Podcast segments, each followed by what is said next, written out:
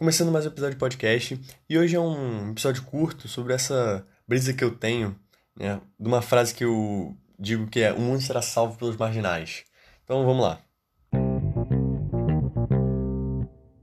Ó, primeiro é importante explicar um negócio. Quando eu digo marginais, eu não estou falando do, dos criminosos, né? O mundo não será salvo por eles. É, eu quero dizer, com marginais, o cara que está à margem da sociedade, sabe? Não é uma questão criminosa, mas é uma questão social mesmo. Um, um cara que é, bom, tá à margem da sociedade. Ele não, não é corresponde ao ordinário, ao comum, ao padrão. Né? E tem uma, um, um sociólogo né, chamado Emily Durkheim que ele tem essa ideia né, de primazia social. E significa basicamente que é, numa relação entre indivíduo e sociedade, a sociedade sempre vai ser maior que o indivíduo. Ou seja, não é o indivíduo que molda a sociedade, mas é a sociedade que molda o indivíduo, sabe?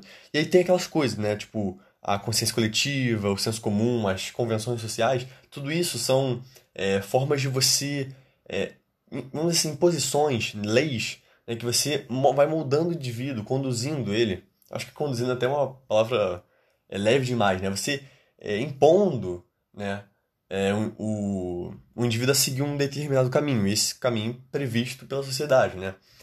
É, então, aquele cara que não segue esse padrão, que não segue o, o comum da sociedade essas, e essas leis né, que eu disse, ele acaba se tornando um marginal socialmente. Então é sobre esse conceito de marginal que eu estou falando. É, tem uma frase de um filósofo indiano que é assim: não é sinal de saúde estar adaptado a uma sociedade doente.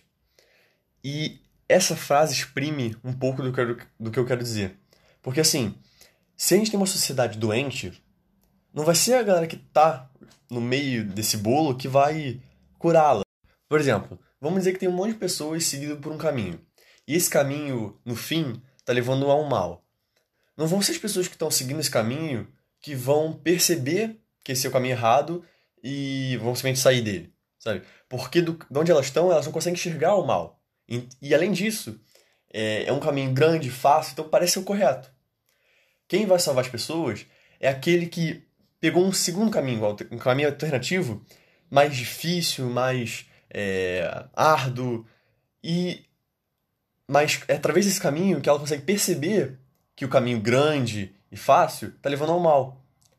Entende? Então, tipo, é, é aquela ideia. Para você, vamos dizer assim, no para você inovar, você precisa estar fora do mainstream, sabe? Porque, pô, o mainstream já tem todas as coisas que já foram feitas, todas as coisas que já estiveram em alta, sabe? Para você fazer uma coisa inovadora, você precisa estar fora do mainstream. E essa é a questão, sabe?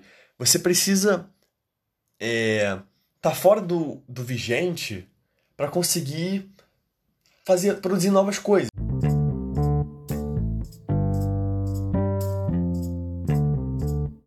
Então, olha, eu sou um pessimista, sabe? Eu tenho é, críticas sobre a, a nossa sociedade, sobre a construção da nossa sociedade, o caminho que ela tomou, o caminho que ela está tomando, e todas as questões, é, críticas infinitas, sabe?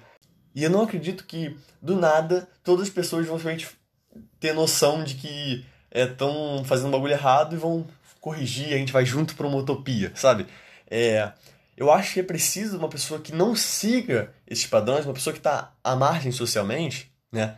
Ou seja, ela, ela foi contra as convenções sociais, se colocou contra as, a consciência coletiva, o senso comum, que estão desvirtuados, né? E é uma pessoa com essa característica que vai conseguir mudar o mundo. Porque vai naquela ideia do José Saramago. É preciso estar fora da ilha para ver a ilha, sabe? Então, tipo, como que você vai conseguir criticar a sociedade se você tá totalmente imerso nela e você concorda com tudo que ela prevê, sabe? Então, essa é a ideia do marginal. O cara tá fora, ele entende que a sociedade é ruim e é por estar fora que ele vai conseguir mudá-la. E já que ela tá ruim, o mudar vai ser para melhor. Quer dizer, né? Não é necessariamente um cara que tá fora dela que vai mudar e vai ser melhor.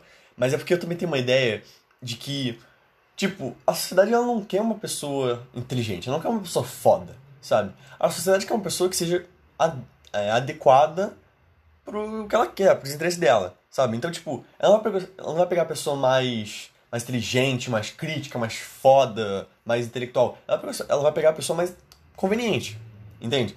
Então, eu acredito, cara, que muitas pessoas inteligentes, muitas pessoas intelectuais, eles estão meio que, assim, é, à margem mesmo da sociedade, porque, mano, eu, como eu disse, a sociedade já tá uma merda. O mundo tá horrível. Então, cara, as pessoas que são sensacionais, sabe, as pessoas excepcionais, elas não vão estar tá dentro, dentro desse mundo, sabe? Elas vão estar tá à margem mesmo. Porque o mundo não quer eles. E eles também não querem o mundo. Por isso que eu tenho essa ideia. Claro que um ou outro, ele vai conseguir um espaço dentro do mundo, desse mundo. Um outro excepcional, que eu digo. Sei lá, virando um escritor foda, um filósofo famoso, enfim.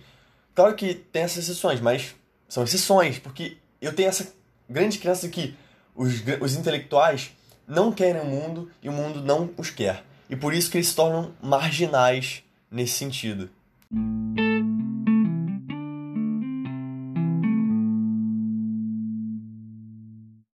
Daí eu traço um paralelo com Schopenhauer, que dizia que a solidão é o destino de todos os espíritos excepcionais. Ele dizia isso porque ele acreditava que o mundo é um lugar horrível, um lugar depravado, as pessoas em sua maioria eram idiotas, e por serem maioria, é, elas dominavam o mundo. Então o excepcional ele ia buscar solidão, ia buscar se afastar disso, porque ele não gostava do mundo, e o mundo, por ser maioria idiota, também não ia querer um excepcional, uma pessoa, sabe, um intelectual, uma pessoa acima da média. Então, essa relação é muito interessante e ela exprime um pouco do que eu quero dizer aqui. Daí eu faço uma paráfrase do, dessa frase de Schopenhauer e eu digo assim: a marginalidade é o destino de todos os espíritos excepcionais. Porque, é, olha, a solidão e a marginalidade elas estão ligadas, sabe? Porque, olha, você não vai a solidão nunca foi mainstream, né? Então, tipo, um cara que busca solidão, ele tá meio marginal, né?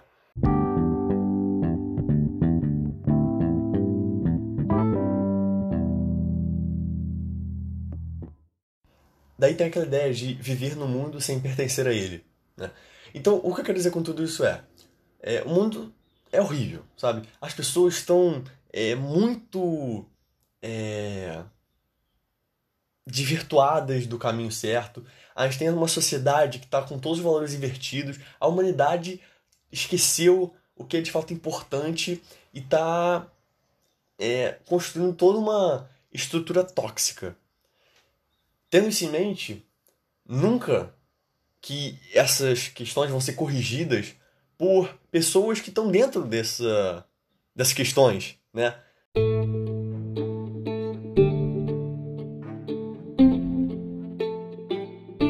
E assim, eu não confio muito no julgamento da sociedade em dizer quais pessoas são boas e ruins. Porque vai no que eu falei ali antes. Se o mundo é composto de idiotas e eles dominam o mundo porque são maioria, é, a sociedade nunca vai querer pessoas excepcionais, pessoas intelectuais, aquelas acima da média. É, então, os critérios da sociedade para julgar pessoas boas e ruins são desvirtuados, eles têm valores invertidos. E porque isso daí volta lá no que eu falei no início com, do Emily Durkheim, da consciência coletiva, sabe? É, a consciência coletiva é o coletivo, né, a galera toda, toda a população que forma um, uma consciência é, do grupo. E aí vai, se a maioria é idiota, a consciência coletiva ela também é idiota, sabe? Então você usa essa consciência coletiva como molde, e aí consciência coletiva tá junto ao senso comum e às convenções sociais. Se tudo é idiota, como que você vai usar isso para julgar as pessoas, sabe? Então é óbvio que vão, as pessoas, muitas pessoas boas vão ser julgadas mais e mais não, né, ruins e muitas pessoas ruins vão ser julgadas boas, sabe? Aí vai no que eu falei um pouco antes. A sociedade ela não quer a pessoa melhor, ela quer a pessoa mais conveniente.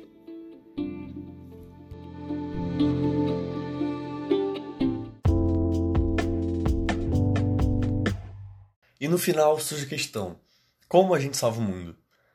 Olha, na minha opinião, a gente precisa ser radicalmente contra o mundo. A gente precisa ser radicalmente contra todas as coisas que eu vim falando ao longo do episódio. O senso comum, a consciência coletiva, as convenções sociais, todo esse sistema vigente, né?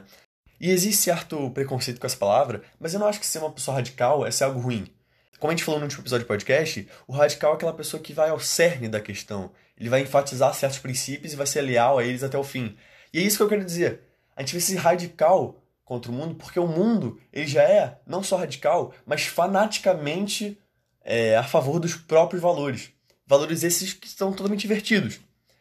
Então, tipo, tem uma balança que você quer é, atingir determinado equilíbrio, mas um dos lados está pesando pra cacete. Olha, não vai ser você botando o outro lado é, no equilíbrio que você quer, no ponto que você quer, que vai é, equilibrar os pratos. Sabe? Você precisa, no outro lado, ir forte pra caralho também, para depois equilibrar, sabe? Então, você precisa ser radical contra o mundo, porque só assim que você vai conseguir mudá-lo. E apesar de eu entender quando as pessoas dizem de você ser mais é, calmo, equilibrado, eu não acho que você ser morro não vai conseguir fazer alguma diferença. Sabe? Gente precisa ser firme.